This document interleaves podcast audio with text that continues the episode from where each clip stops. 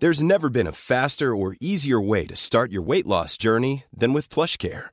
PlushCare accepts most insurance plans and gives you online access to board-certified physicians who can prescribe FDA-approved weight loss medications like Wigovi and Zepbound for those who qualify. Take charge of your health and speak with a board-certified physician about a weight loss plan that's right for you. Get started today at plushcare.com slash weight loss. That's plushcare.com slash weight loss. plushcare.com slash weight loss.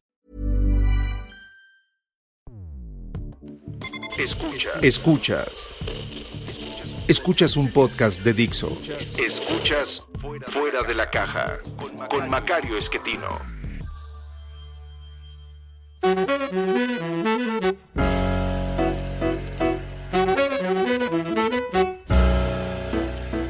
Bienvenidos, esto es Fuera de la Caja. Yo soy Macario Esquetino, le agradezco mucho que me escuche y continúo con esta serie de suspenso que iniciamos hace un par de semanas, platicando acerca del crecimiento económico, eh, cómo inicia en eh, Europa, específicamente en Países Bajos y luego en Gran Bretaña, se extiende al resto eh, primero de Europa o de la Commonwealth británica y después eh, cuando estos países empiezan a requerir insumos, eh, van tratando de obtenerlos en los demás continentes. Comentaba yo, cuando llegan a África, al no encontrar oposición, saquean todo. Eh, van a dejar la tragedia que hoy es África, países construidos eh, por fronteras administrativas. En algunos se fue más violento que en otros. El caso extremo, sin duda, es el Congo, propiedad directa personal de Leopoldo II, rey de Bélgica, hermano de Carlota, la de Maximiliano, eh, que fue un miserable, un criminal.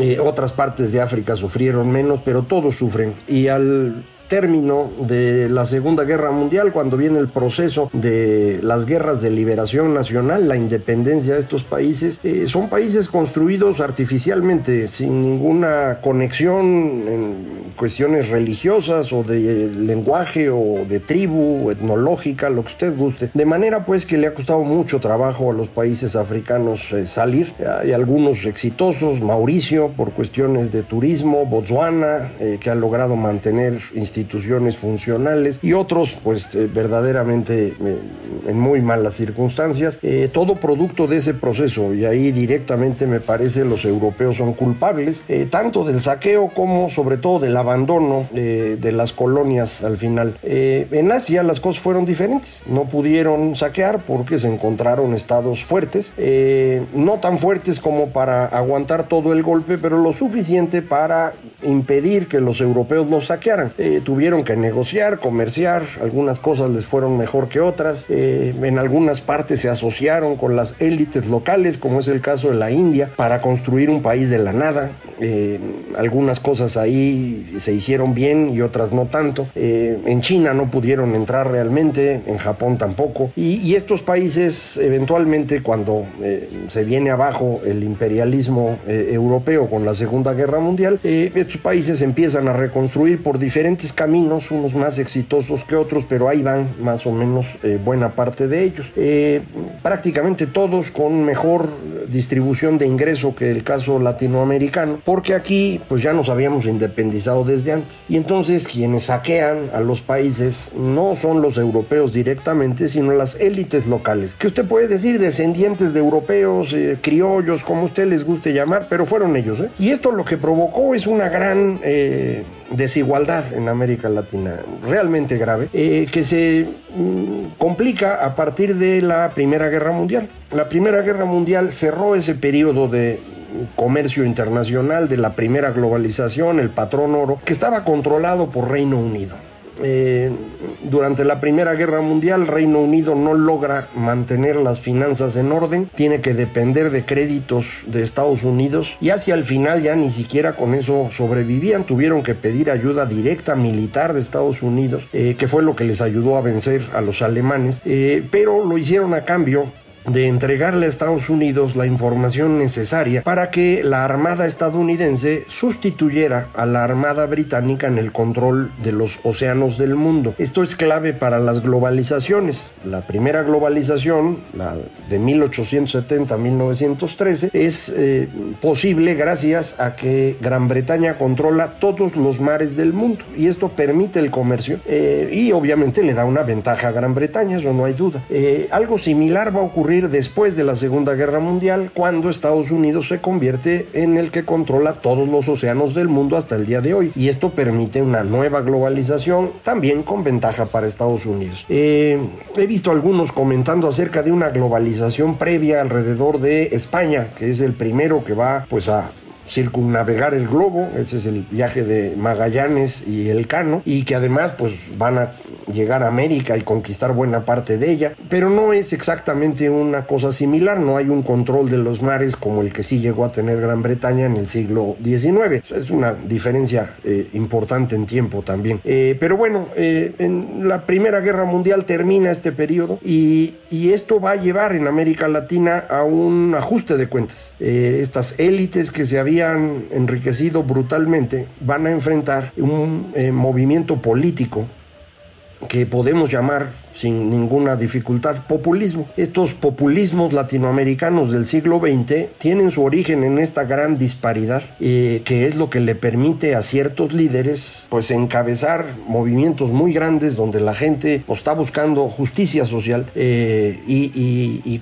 con base en ello estos líderes se instalan en el poder y ahí se quedan. Eh, todos los movimientos populistas del siglo XX latinoamericano, me refiero a esta época, años 30, del, 40 del, siglo pasado, eh, se van a construir alrededor de las ideas que escribió José Enrique Rodó en un libro que se llama Ariel. Este libro es muy importante porque eh, va a sentar las bases de esta visión latinoamericana. América Latina es el gran obstáculo que tiene que enfrentar el bárbaro estadounidense para controlar el mundo. Nosotros somos el último reducto del humanismo clásico, de la visión latina, de la religión católica, frente al bárbaro protestante norteamericano, anglosajón. Eh, pues estas ideas son las que van a aprovechar personajes como Lázaro Cárdenas, como Juan Domingo Perón o como Getulio Vargas en Brasil. Eh, para configurar grandes movimientos nacionalistas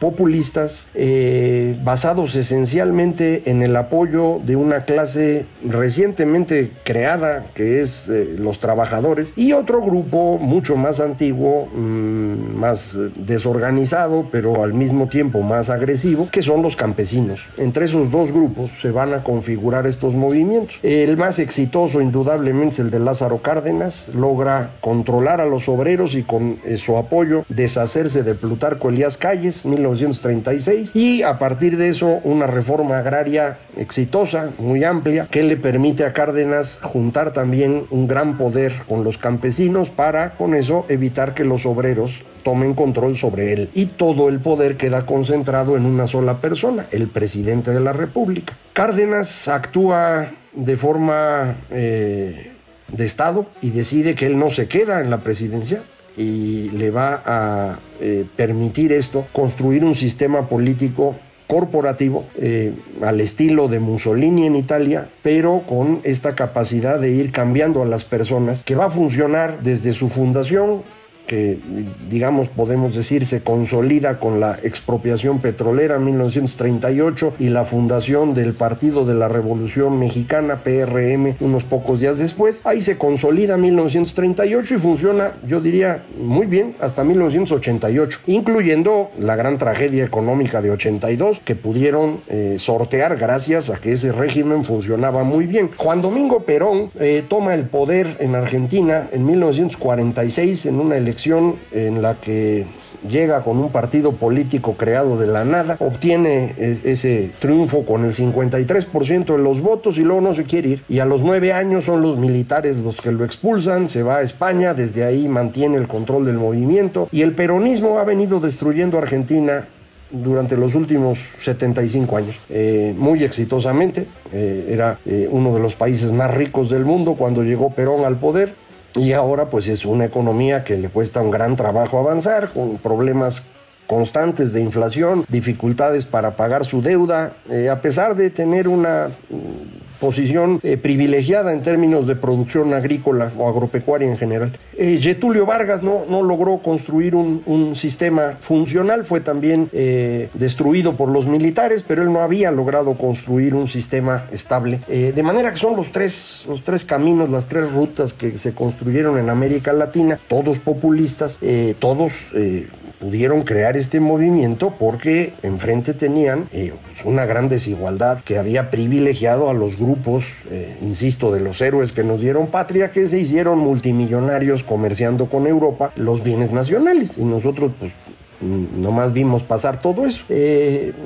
pero estos sistemas políticos van construyendo su propia legitimidad. El cardenismo construye esta idea del nacionalismo revolucionario, es una idea que viene desde el tiempo de los sonorenses, eh, es decir, desde eh, Álvaro Obregón, se va construyendo esta idea, pero se convierte en el eje de la legitimidad con Cárdenas. Eh, el gran constructor de la idea del México del siglo XX, en mi opinión, es Diego Rivera, con sus murales, que usted puede admirar en varias partes, pero el del Palacio Nacional creo que es muy ilustrativo.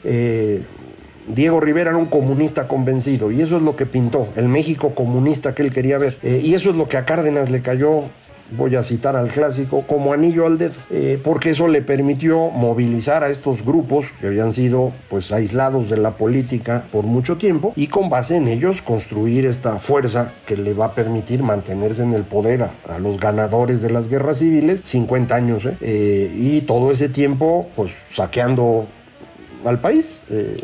Ellos solitos o con sus amigos empresarios, eh, salvo las fortunas de Monterrey que son previas a Lázaro Cárdenas y que de hecho Lázaro Cárdenas eh, enfrenta en, en, febrero de 1936 cuando les va a decir si ustedes no pueden con sus empresas el gobierno las va a tomar esas fortunas son previas. Todas las demás fortunas en México eh, son producto del PRI, son producto de este régimen político. Eh, es un régimen político que necesita la corrupción para sobrevivir, de eso vive. Eh, cada uno de los pedacitos del sistema depende de poder obtener rentas, es decir, un dinero que no produjeron. Empresarios que reciben permisos especiales del gobierno para poder vender y por eso hacen ricos y le reparten un cachito al secretario que les firmó la autorización.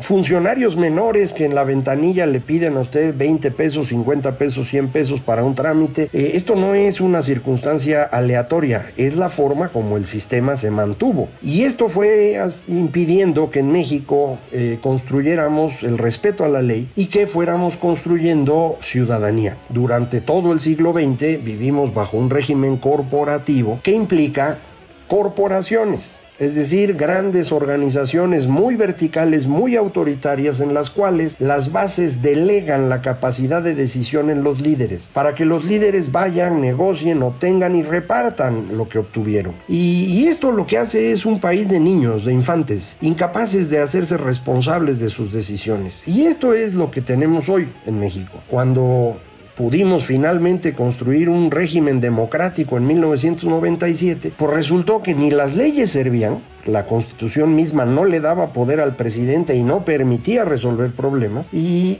la gente no estaba dispuesta a asumir responsabilidad. Lo que querían era pues que les cayera algo. Y en mi opinión eso explica en buena medida el éxito de Andrés Manuel López Obrador. Eh, alguien que actúa como el padre que todos estos niños andan buscando. Alguien que les grite, los humille, los patee, pero les dé sus pedacitos, sus, sus cacahuates, sus golosinas. Y así está funcionando. Y, pues en esa sociedad eso es el tipo de gobierno que funciona. Eh, si queremos que funcione distinto, lo que hay que cambiar es la sociedad.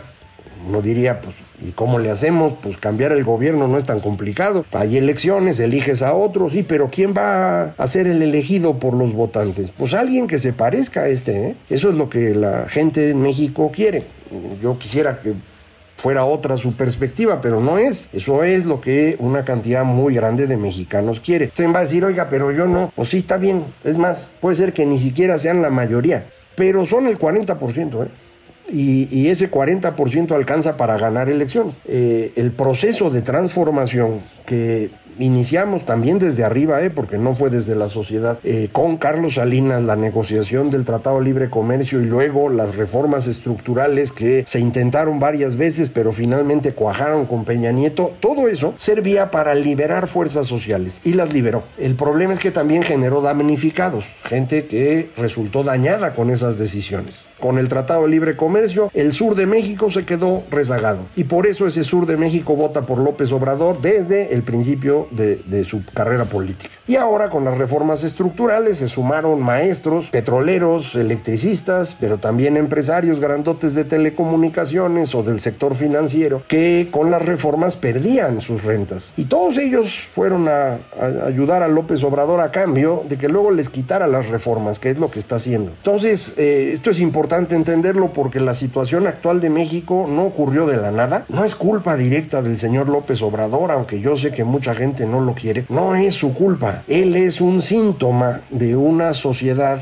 que no es capaz de hacerse responsable de sí misma. Es cierto que ese síntoma al mismo tiempo se convierte en la causa de mayores problemas retroalimenta el sistema. Es lo mismo que pasa con Trump en Estados Unidos. Trump es un síntoma de un deterioro de la sociedad estadounidense, pero al mismo tiempo es la fuerza que liberó el racismo que se estaba tratando de controlar en ese país y que ahora es otra vez una fuerza importantísima para desgracia del mundo entero, pero sobre todo de los estadounidenses. Entonces, eh, creo que es importante poner perspectiva en estas cosas. Eh, América Latina no ha podido ser exitoso. Ninguno de los países latinoamericanos se ha hecho un país desarrollado. El único que lo estaba logrando era Chile. Creo que esto ya se acabó.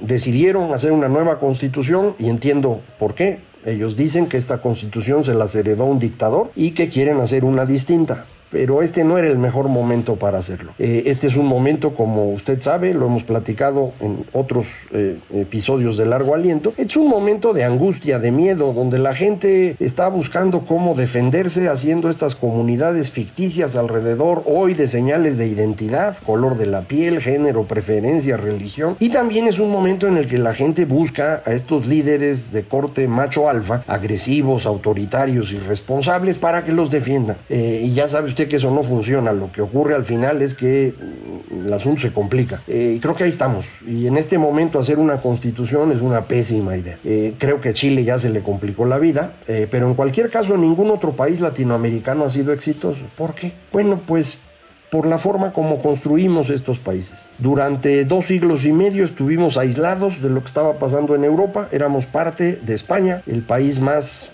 rezagado en materia ideológica, digamos, de Europa. Eh, luego 50 años de reformas borbónicas que generaron una respuesta, que fue la independencia de conservadores. Eh, luego intentamos un proceso de liberalización a final del siglo XIX, por ejemplo en México, pero que al mezclarse con esta globalización, que permitió a los criollos hacerse multimillonarios, generó una respuesta de retroceso que son los movimientos populistas que acabamos de platicar. Bueno, ahora en México intentamos por tercera vez modernizar a México con las reformas estructurales desde el Tratado de Libre Comercio hasta las reformas de Peña Nieto. El resultado, una respuesta de retroceso que es el triunfo de Andrés Manuel y de Morena. Eh, pero otra vez, no es culpa de ellos, es culpa de esta circunstancia social en la cual no hemos logrado construir esta ciudadanía indispensable para tener democracia y libre mercado exitosos, como los tienen los países europeos. ¿Cómo le hacemos para construir esto? Bueno, pues necesitamos eh, darnos cuenta de que el futuro depende de nosotros eh, y no es un asunto de los conservadores y los extranjeros y la iglesia y los comerciantes que vienen a abusar de nosotros, es nuestra incapacidad de organizarnos lo que nos no nos ha permitido ser exitosos. Eh, pero esto es un proceso complejo. Hoy en día con un sistema educativo que adoctrina a los mexicanos en las creencias del nacionalismo revolucionario, pues eso es muy difícil de transmitir. Vamos a necesitar romper con eso. Y no va a ser nada sencillo. Y lo que yo puedo hacer es platicarle a usted a través de esto. Ahí quedan los videos, ahí están disponibles, para que paulatinamente estas ideas empiecen a ser consideradas y logremos construir algo un poquito diferente. Mientras tanto, aquí vamos a seguir platicando. Muchísimas gracias por escucharme. Esto fue Fuera de la Caja.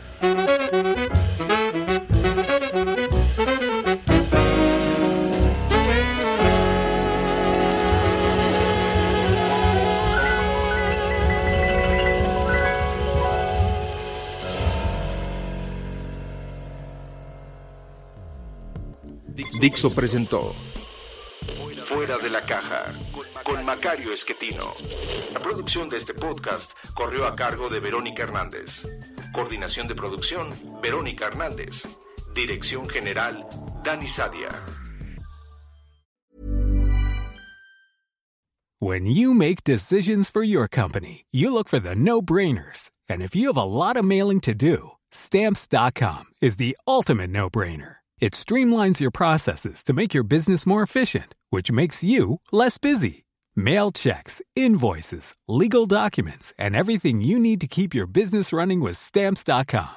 Seamlessly connect with every major marketplace and shopping cart. Schedule package pickups and see your cheapest and fastest shipping options from different carriers with rates up to 89% off USPS and UPS rates. And with the stamps.com mobile app, you can take care of mailing and shipping wherever you are. Make the same no-brainer decision as over 1 million other businesses with stamps.com. Sign up with code program for a 4-week trial plus free postage and a free digital scale. No long-term commitments or contracts. That's stamps.com. Code program.